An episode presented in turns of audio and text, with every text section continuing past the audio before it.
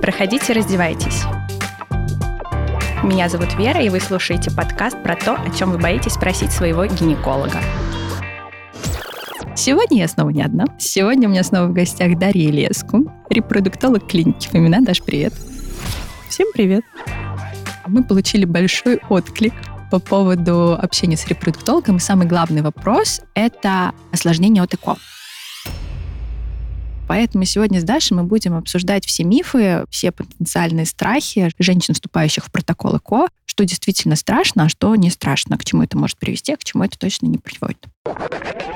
Наверное, пойдем сразу по порядку вопросов, которые задавались. И первое — это ЭКО и рак яичников молочных желез. Действительно ли ЭКО увеличивает риски? Сразу скажу, что нет, но Даша расскажет подробно. Меня зовут Илья Скударья, и я врач-репродуктолог. Ко мне очень большое количество женщин приходят на проведение программы ЭКО, и действительно у них один из самых страшных вопросов, а провоцирует ли возникновение рака вспомогательные репродуктивные технологии. Если мы говорим о том, что вообще является фактором риска для возникновения онкологического заболевания, само по себе бесплодие, является фактором риска возникновения онкологических заболеваний, потому что беременность, роды и грудное вскармливание — это отличный способ профилактики онкологического заболевания. То есть известно, что, например, грудное вскармливание больше двух лет является отличным способом профилактики, конечно, не стопроцентной гарантии, но в копилочку имеется как способ профилактики рака молочной железы. Ну, мы понимаем, что грудное вскармливание невозможно же без беременности. Вот вам отличный способ. Второе, это, в принципе, есть определенная категория пациенток, которые обращаются на прием к репродуктологу и само по себе, имея заболевание, является фактором риска. Наверное, такое заболевание, часто встречаемое как синдром поликистозных яичников, является фактором риска развития рака эндометрия. Само по себе ЭКО не является а, никаким провоцирующим фактором и не может в будущем потенцировать развитие онкологического заболевания. Всегда мы можем сказать, после не значит вследствие. Да? Женщина после родов может насобирать себе определенное количество факторов риска, да? лишний вес, плюс имеет там, синдром поликистозных яичников, иметь рецидивирующую гиперплазию эндометрия, и вот в итоге это может приводить к возникновению онкологического заболевания. А женщина может это связать с теми вспомогательными репродуктивными технологиями, которые она проводила 10 или 15 лет назад. Если, например, мы вспомним, может быть, напомним, что есть такие мутации, как Бертей. Да, я как раз недавно имела честь пообщаться с нашим онкологом как раз на эту тему. У нас была общая пациентка. С Дубинин. Да, у нас была общая пациентка. И мы с ней поговорили, и, к сожалению, я даже к своему стыду не знала о такой информации. Действительно, эти мутации могут иметь предрасположенность к наследственной, причинно-следственной связи возникновения онкологического заболевания. И если, например, риск возникновения онкологии очень высокий, и если, например, это суперосознанная мама, которая не хочет, чтобы у своей дочери или внучки она унаследовала этот ген, можно перевести программу ЭКО с предимплантационной генетической диагностикой эмбриона и исследовать эти эмбрионы на наличие этих мутаций и заведомо отсортировать те эмбрионы, которые имеют эту мутацию, и в будущем перенести эмбрион, который не имеет этой мутации. Следовательно, это определенная гарантия того, что этой мутации у будущего поколения не будет передаваться из поколения в поколение. Если мы таким пациенткам предложим эту манипуляцию по удалению яичников с профилактической целью, мы можем предложить заморозку своего собственного биоматериала. Это либо яйцеклетки, либо эмбрионы. Ну, пожалуй, все. Давай следующий миф — это эко и ранний климакс. У нас таких два, наверное, основных бытует мифа, что гормональные контрацептивы способствуют сохранению авриального резерва, да, отсрочить могут климакс. А вот ЭКО, наоборот, э, за счет того, что там сразу много всего забирается, приближает эту ситуацию. Так вот, со стороны репродуктолога, почему же это миф? Почему это так не работает? Если честно, я когда была студенткой и изучала менструальный цикл, и как раз это был... Это все выглядело очень логично. Да, да, да, да. Я все не понимала, почему же это не так. Э, ведь мне казалось, если овуляция не происходит, значит, яйцеклетки копятся в какую-то коробочку, они складываются в кладовочку. Да, я даже, кстати, пытала на тот период времени своих преподавателей, и кто-то мне говорил, что ой, что за чушь, а другой, да, это именно так. Но это было очень давно, и слава богу, что все изменилось, и мы имеем достоверные источники. На самом деле, если мы говорим, откуда берутся яйцеклетки, они берутся внутриутробно, закладываются на период рождения, девочка имеет несколько миллионов количеств яйцеклеток. К тому моменту, когда она станет 30-летней женщиной, она им будет иметь уже к этому периоду несколько сотен тысяч яйцеклеток. И это независимо от того, что женщина не делала ЭКО, не делала резекции, это условно здоровая женщина. Эти яйцеклетки, они с каждым днем исчезают. Мы по-научному говорим, уходят в атрезию, но как это сложно объяснить пациенту, они исчезают, испаряются, они гибнут, но не критических никаких изменений в яичнике не происходит. Это настоящее взросление, старение этих яичников. Так вот, эти яйцеклетки, которые женщина может, в принципе, потерять и так, без наших манипуляций, в программе ЭКО забираются именно те яйцеклетки, которые женщине не пригодятся. Как это не пригодится? Это слово-то какое? Ну, подождите, но она же сегодня их потеряет. Каждая женщина каждый день теряет она грустит, что она их теряет. Они не пригодятся, просто не, см- не сможет воспользоваться. Хорошо, да, не, не сможет воспользоваться. Я всегда говорю о том, что у вас вчера было яйцеклеток больше, чем сегодня, но завтра уже будет меньше. Поэтому это никак действительно не приближает климакс, преждевременное истощение яичников. Мы забираем те яйцеклетки, которые и так бы погибли. Тут вот я хотела добавить, для, наверное, более простого понимания, у нас есть два этапа созревания фолликулов. Первая, она не зависит от гормонов. И вот на этой стадии, если фолликулы гибнут, то здесь неважно, принимала женщина контрацептивы или нет, фолликулы все равно погибнут. Вторая стадия гормонально зависимая, и вот в ней как раз происходит созревание доминантного фолликула, того, который мы видим на УЗИ, да, как он красиво растет, из которого потом выходит яйцеклетка. Так вот, благодаря ЭКО происходит стимуляция фолликулов, так называемых антральных, которые мелкие, которые бы не достигли доминантного фолликула, они бы не выросли. То есть мы условно все мелкие фолликулы доращиваем до доминантных и делаем суперовуляцию. То есть ЭКО не приближает климакс у вас ни в коем случае. Вот а, климакс наступает тогда, когда бы он все равно наступил. Давай следующий миф разберем. ЭКО — это показание кесарево сечению. Ну, на самом деле, Кесарево сечение делается без показания ЭКО. Все зависит от того, как протекает беременность. Здесь пациентки могут действительно сталкиваться с такой ситуацией. Им кажется, что все пациентки, которые делают программу ЭКО, им всем делают кесарево, но чаще всего это пациентки старшей возрастной категории, которые к этому времени уже имеют лишний вес, артериальную гипертензию, сахарный диабет. У них уже, может быть, и вторые роды, потому что у них есть рубец на матке. И чаще всего это женщины, которые уже имеют имеют определенный за собой багаж знаний. Если бы мы сделали, ну, сложно говорить условно здоровые женщине ЭКО, ну, предположим, это был бы мужской, мужской фактор. фактор. Да, она абсолютно здорова, да, а вот... Да. Э... Или, например, абсолютный трубный фактор, и это молодой возраст, и беременность абсолютно спокойно протекала, и такую беременность могут роды разрешить самостоятельно, без каких-либо манипуляций. У меня есть такие пациентки, которые действительно прошли путь естественного рода вспоможения после программы ЭКО, и все с ними хорошо. То есть ЭКО, в принципе, акушеры перестали бояться и назначать кесарево сечение, потому что это только программа ЭКО но других акушерских ситуаций, которые гораздо хуже, чем просто факт наличия ЭКО. Давай следующий вопрос про поддержку гормональную. Очень часто у нас врачи женских консультаций, вот если у тебя ЭКО, я не знаю, чуть ли не до самых родов тебе назначают различные гистогены, так как я без спонсорской поддержки могу говорить, что хочу, поэтому утержестаны, дюфастоны и так далее и дженерики. Про Джесан, например, mm-hmm. могу говорить же, что захочу. А насколько это обосновано, рационально и действительно до какого срока нужно? Если мы говорим о гормональных препаратах, которые мы используем в программах ЭКО, и если благодаря им женщина забеременела, чаще всего это препараты эстрогены, которые мы имеем право отменять уже после ХГЧ. Нет универсальных каких-то способов отмены. Есть исследования, которые говорят, что можно отменять по результату ХГЧ, некоторые говорят, что по плодному яйцу, некоторые говорят о сердцебиении. Среднестатистически к моменту сердцебиения мы должны отменить эстрогены. Это дивигель, эстрожен, кардинол.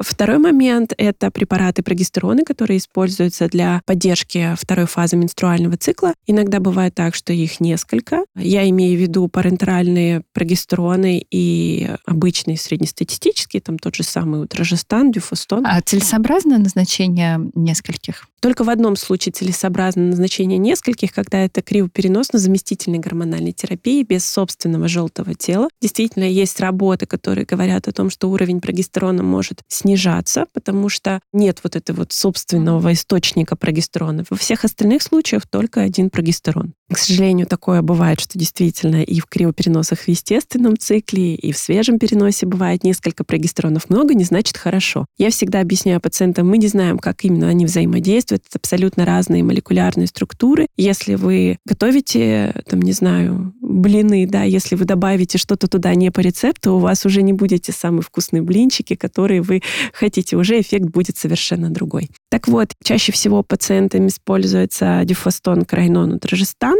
Крайнон используется строго, по-моему, до конца первого триместра. У него это прописано в инструкции по применению. А все остальные препараты можно использовать и дальше, но чаще всего к концу первого триместра препараты эти нужно отменять. Если мы говорим не про пациенток, например, у которых было преждевременные роды, истмикоцервикальная недостаточность, это уже на совести акушеров, которые самостоятельно продолжают терапию по показаниям.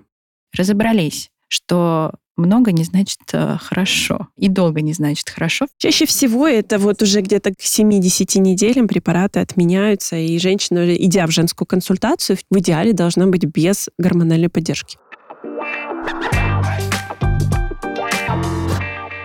Следующий вопрос, который мы с тобой разберем, что после ЭКО дети обязательно с какими-нибудь э, заболеваниями, отклонениями. Опять же, после не значит вследствие. Почему? Потому что если мы обратим внимание, какая категория пациенток обращается на ЭКО, это, опять же, старший репродуктивный возраст. Да? То есть если женщина, например, в 45 лет вынашивает беременность, безусловно, ей намного тяжелее, и у нее чаще будут возникать осложнения, нежели бы она бы вынашивала беременность в 20 лет. Это очевидно, я думаю, любому акушеру это тоже понятно. Во-вторых, в принципе, нет никакой взаимосвязи, каким именно способом получился эмбрион и вот это возникновение заболевания. В-третьих, пациентки, которые рожают после программы КО, это все-таки пациенты, которые шли к материнству осознанно. Они преодолели огромный путь сложностей финансовых, моральных. У них были непростой путь преодоления лечения бесплодия, и детки у них такие очень выстраданные, они у них золотые, и, следовательно, к любому заболеванию они относятся более внимательно и более бдительно. Да? То есть если, например, 4 дня температура у пациентки, которая родила в 20 лет, 4 дня температуры ребеночка, она, может быть, будет немножко спокойнее, чем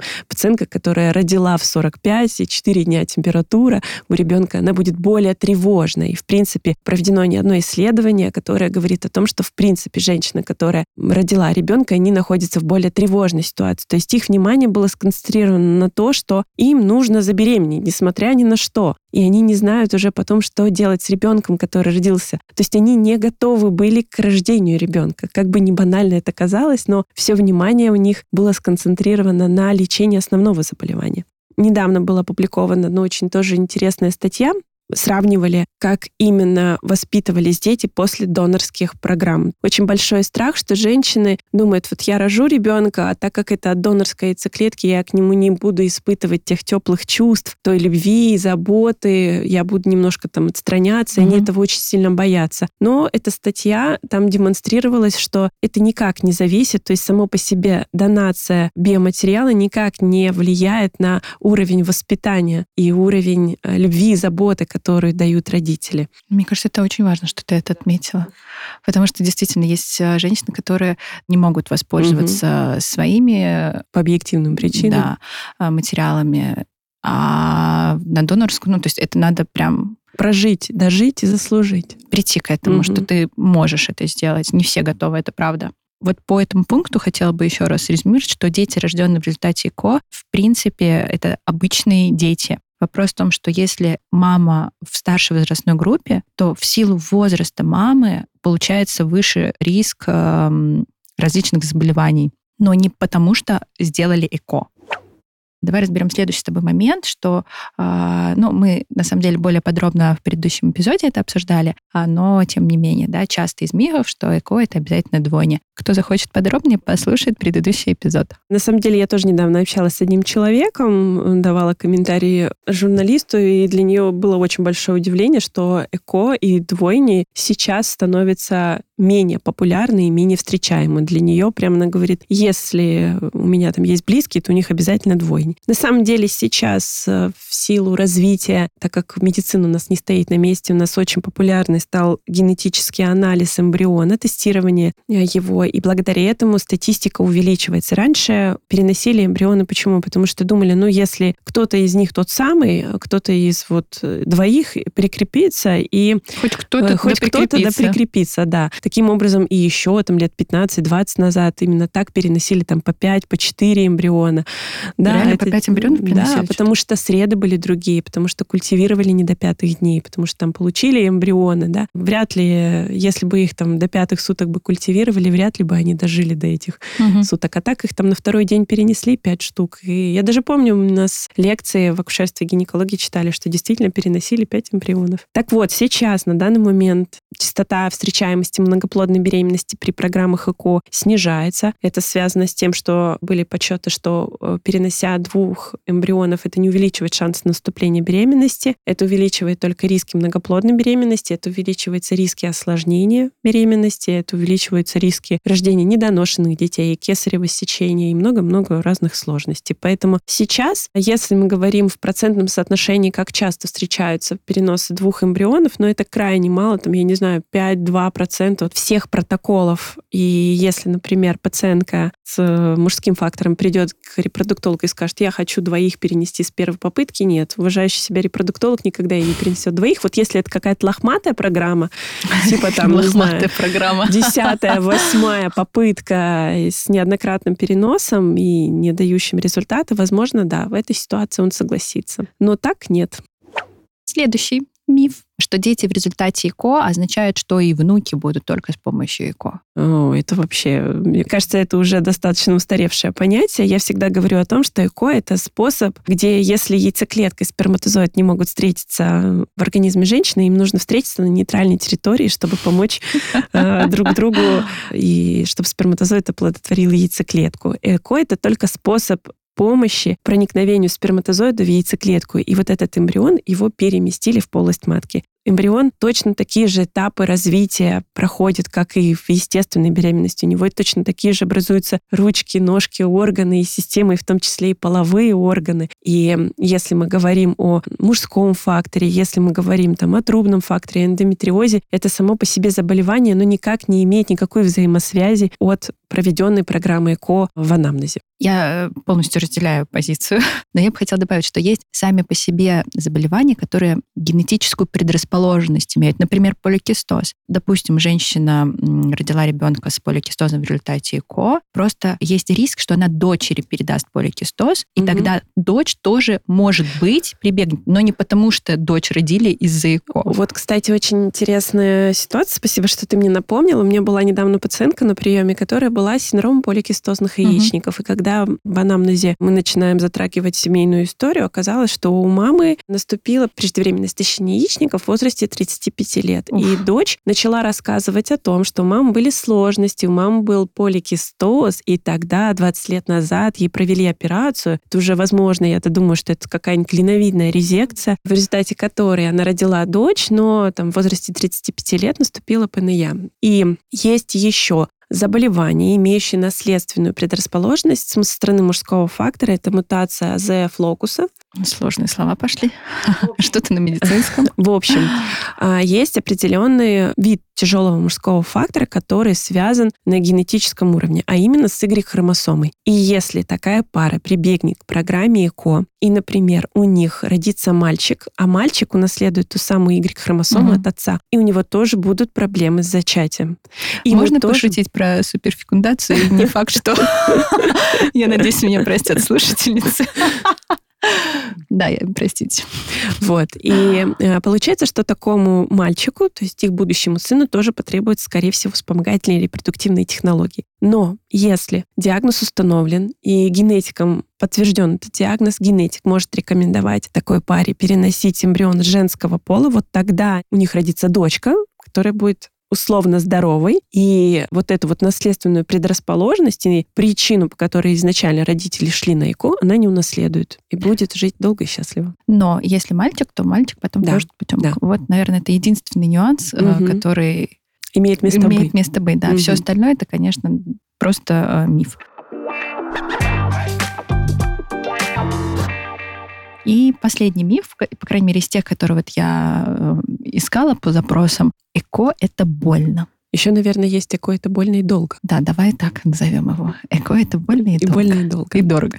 Ну, ладно, давайте по порядку. Эко — это больно. На самом деле эко — это не больно. Все зависит от того, как именно пациентка ответит на стимуляцию овуляции. Перед проведением программы ЭКО все наши манипуляции крутятся вокруг яйцеклетки и сколько мы сможем получить яйцеклеток у той или иной пациентки. И условно мы можем разделить пациентов на те, у которых ожидается маленькое количество яйцеклеток, средненькое количество яйцеклеток и большое количество яйцеклеток. Как и везде, должна быть золотая середина. Нужно, чтобы было и немного, и немало. Если мы говорим о том, что это если будет мало и средне, то чаще всего это безболезненная процедура. Сама стимуляция может дать вам какой-то дискомфорт в животе, но чаще всего пациентки абсолютно спокойно переносят. Сам забор цитов делается под внутривенным наркозом. Иногда даже если это небольшое количество фолликулов, иногда даже без внутривенного наркоза, то есть это манипуляция, требующая ну, какой-то очень кратковременной боли в виде прокола, но так это все пациентки абсолютно спокойно переносят. Если мы говорим о ожидаемом большом объеме, вот здесь уже может быть какой-то дискомфорт, но это все достаточно терпимо, и даже если это нетерпимо, можно использовать обезболивающие препараты, которые нивелируют эту боль.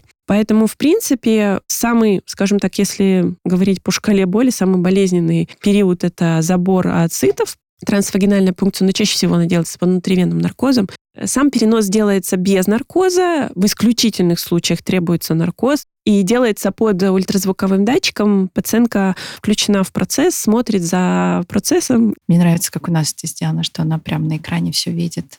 А, а чаще... Сначала эмбриончик показывает, что вот угу. какой он, смотрите, сейчас мы вам его да. посадим. ЭКО — это долго. На самом деле, если мы говорим о классической программе ЭКО со стимуляцией, с пункцией, с оплодотворением и переносом эмбриона, это занимает в среднем 3-4 недели. И результат ХГЧ, который ждет женщина, занимает 2 недели. То есть, в принципе, 5 недель от самого старта до результата, который она получит, занимает вот он около пяти недель. Если мы говорим, что иногда ситуация требует отмены свежего переноса, то есть нельзя переносить эмбрион по медпоказаниям, то стимуляция, забор яйцеклеток, оплодотворение и заморозка этих эмбрионов занимает в среднем три недели, а потом уже перенос эмбриона делается в спокойной обстановке, требуется 3-4 приема посещения репродуктолога и сам перенос. Поэтому это совершенно недолго. С другой стороны, некоторые пациенты могут э, между пункцией и переносом проходить какую-то терапию, проходить хирургическое вмешательство, не знаю, удалять миомы. Вот я думаю, еще знаешь, э, что имеется в виду неудачные попытки. Ну да. Что долго до удачной. Угу. В твоей практике, может быть, в статистике тебе как-то встречалось, угу. просто не, честно, я не интересовалась угу. этим вопросом, вот как раз спрошу. Угу. Каков шанс с первой попытки? Если это первая попытка, если это без ПГТ-тестирования, то в среднем, опять же, все зависит от возраста, от изначально исходного диагноза, в среднем это где-то 30-40%. Статистика снижается, если это старшая возрастная категория пациенток. Чем старше пациентка, тем хуже прогнозы. Если мы говорим о БКО с предимплантационным генетическим тестированием, то в среднем это где-то там первая попытка около 70%, вторая попытка около 80%, и третья попытка с переносом эуплоидной бластоцисты может достигать 98-99%. То есть в среднем может потребоваться до трех попыток? В среднем может потребоваться перенос трех эуплоидных бластоцист, и ага. это увеличивает статистику до 98 там, процентов. Но не все пациентки получат эуплоидную бластоцисту. Для того, чтобы получить эуплоидную бластоцисту, ту самую, которая даст наступление беременности, некоторым может потребоваться два протокола, некоторым три, некоторым пять, а некоторые вообще никогда ну, не тут от возраста все опять да, зависит. все зависит, все крутится вокруг возраста. Чем моложе пациентка, тем выше прогноз прогноз наступления беременности с первого раза. Ну и следующий момент дорого. Дорого.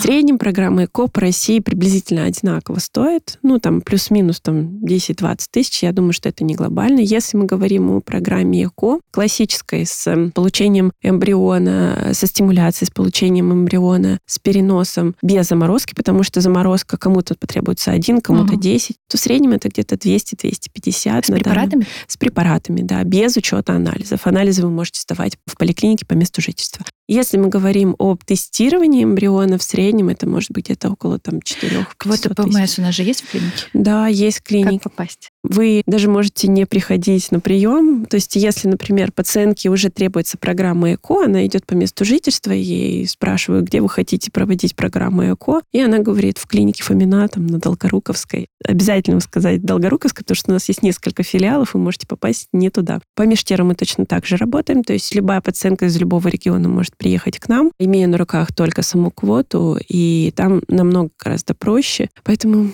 мы ждем вас. Можно все. Да. Давай поговорим теперь о настоящих осложнениях от ЭКО. Mm-hmm. Что действительно может ждать женщину? Ну, наверное, основное это гиперстимуляция. Да. Синдром гиперстимуляции яичников одно из частых осложнений, но если мы говорим о том, опять же, что медицина не стоит на месте, то где-то около 70 лет назад синдром гиперстимуляции яичников это достаточно частое осложнение, которое возникает, но мы говорим о том, что все-таки медицина не стоит на месте, и она постоянно развивается. Если бы 5-7 лет назад пациентка обратилась на программу легко, чаще у нее возникало бы осложнение. Сейчас на данный момент э, есть очень эффективные способы профилактики осложнений. Это выбор определенного вида протокола. Профилактика протокола в виде смены триггера. Это жесткий контроль за ее состоянием и заморозка эмбрионов. Это все отличные способы профилактики синдрома гиперстимуляции яичников. Если, например, меня пациенты спрашивают, насколько часто это встречается, у меня было всего лишь два синдрома гиперстимуляции яичников. Да. Э, посмотрите, как офигенно практика работает. Если мы говорим о других осложнениях, внематочной беременности, да. да, очень часто думают, что перенося эмбрион в полость матки, мы его приколачиваем к матке, и он там никуда ни оттуда не вылезет. Но на самом деле внематочной беременности после программы КО тоже случается. Никто не может запихнуть эмбрион в устье маточной трубы, и заставить его там остаться. Эмбрион сам по какой-то причине выбирает место для имплантации. И чаще всего это та часть трубы, которая близка к матке.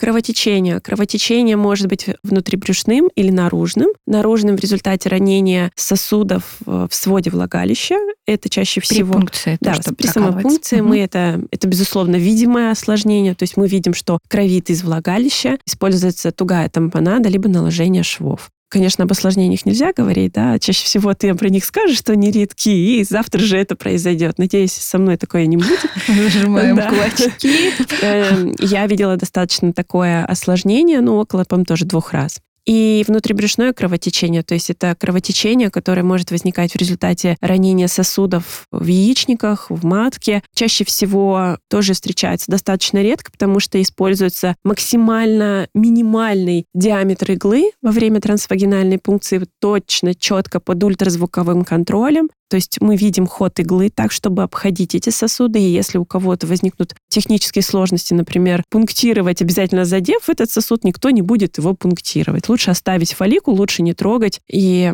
оставить женщину в покое. Ну, во-первых, два часа пациентка наблюдается в палате дневного стационара, у нее проводится мониторинг там, давления, пульса, она находится под наблюдением, потому что если все-таки развивается клиника внутрибрюшного кровотечения, это всегда определенная симптоматика. И отпускается пациентка после осмотра ультразвука, оценивается задний свод, нет ли никакой патологической жидкости в животе, и пациентка всегда находится на связи. Если мы говорим, в принципе, о частоте встречаемости осложнений после ЭКО, это где-то, ну, там, 2-3%. Суммарно ты про все осложнения Да, говоришь. да, про все осложнения. Резюмируем. Угу. ЭКО, в общем и целом, это безопасно. Осложнения действительно бывают, но это крайне редко. ЭКО не приводит к онкологии, не вызывает ранний климакс или преждевременную недостаточность яичников. Не обязательно кесарево сечение после ЭКО, не обязательно разные э, схемы да. и долго да, вы да. будете получать препараты. ЭКО это не больно, Вообще в современном мире, мне кажется, медицина не должна быть э, ассоциирована словом «больно». Мы все-таки идем к тому, что пытаемся максимально комфортным сделать все, даже прием на гинекологическом кресле, вплоть до того, что сейчас есть кресло с подогревом, с удобными подушечками, mm-hmm. и это уже давно... даже поход к стоматологу стал комфортный. это давно уже не постсоветская медицина. По поводу дорого, в принципе, если это для данного конкретного человека дорого, потому что это может быть и не одна попытка, как мы обсудили, mm-hmm. да, еще одна попытка, это, допустим, будет ок, а если mm-hmm. их 3-4, тоже будет не ок, то есть а, квоты. Квоты от возраста не зависят, квоты от попыток не зависят, потому что есть э, байки о том, что квоты ограничены как-то по возрасту, mm-hmm. нет такого ограничения, то есть там и в 37, и в 40 можно получить Если квоту. показания есть, да, то все, квота будет. И если это и Две, не одна попытка... квоты. Нет, нет, нет, не ограничивают. Вообще вот, даже гинеколог Слушай, да, ну просто когда я работала в госструктуре, я застыла на том моменте, когда вот я просто работала mm-hmm. с этим вопросом, сейчас уже не работаю с квотами и так далее. Две квоты на женщину можно было бесплатно. А, я работала в другом регионе, у нас не было никаких ограничений. У нас, например, женщина могла делать там и три, и четыре программы, но если было согласовано с репродуктологом, то mm-hmm. есть если это неоднократные попытки не получения яйцеклеток, то, конечно, там ей там и пятую нельзя, да. А если она, например, сделала две, родила и пошла там за вторым, она может еще сделать две. Но, опять же, возможно, в каких-то регионах есть какие-то да, правила, да. Потому что, вот, говорю, у нас было так, что... Э, возможно, по годам как-то, в год не более сколько-то квот. Это mm-hmm. тоже может быть как-то может оговариваться. Быть. Ну, на этом у нас все. Спасибо, что были с нами. Надеюсь, данный эпизод был вам полезен. Даша, спасибо тебе в очередной спасибо раз. Оставьте свои оценки, пишите комментарии, задавайте вопросы. Обязательно на все постараемся ответить.